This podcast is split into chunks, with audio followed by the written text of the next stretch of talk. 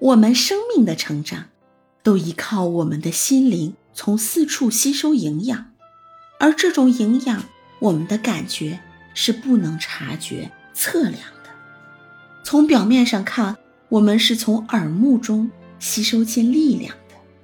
但事实上，这种力量的吸收绝不是取道于官能的视觉、听觉神经的。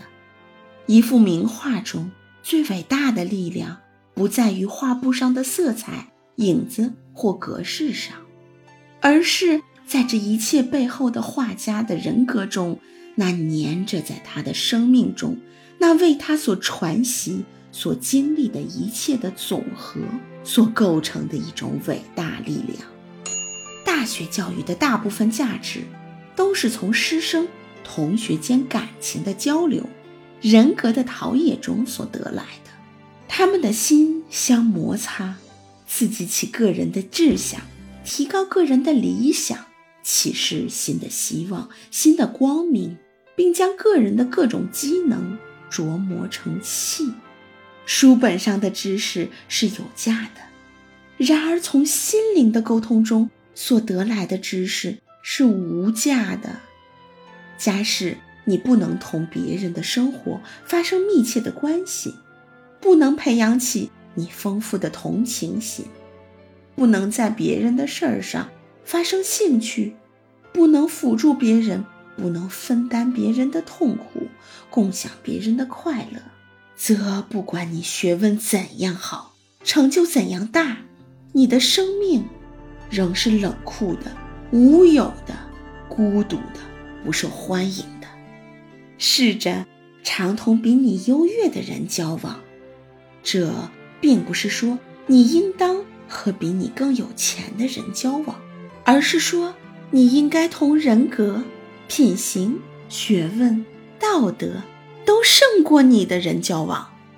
因为这样你能尽量吸收到种种对你的生命有益的东西，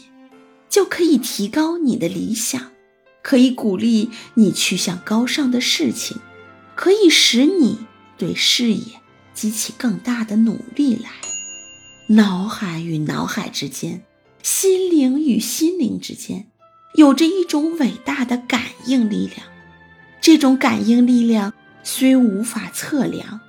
然而它的刺激力、它的破坏以及建设力是十分巨大的。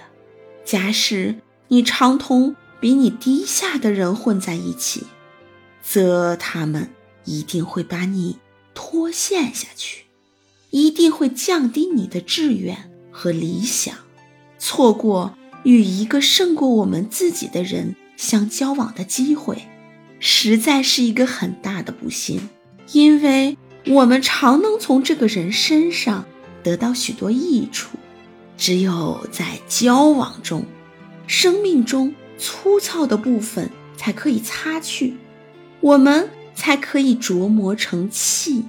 同一个能够启发我们生命中最美善的部分的人相交的机会，其价值远过于发财获利的机会。它能使我们的力量增加百倍。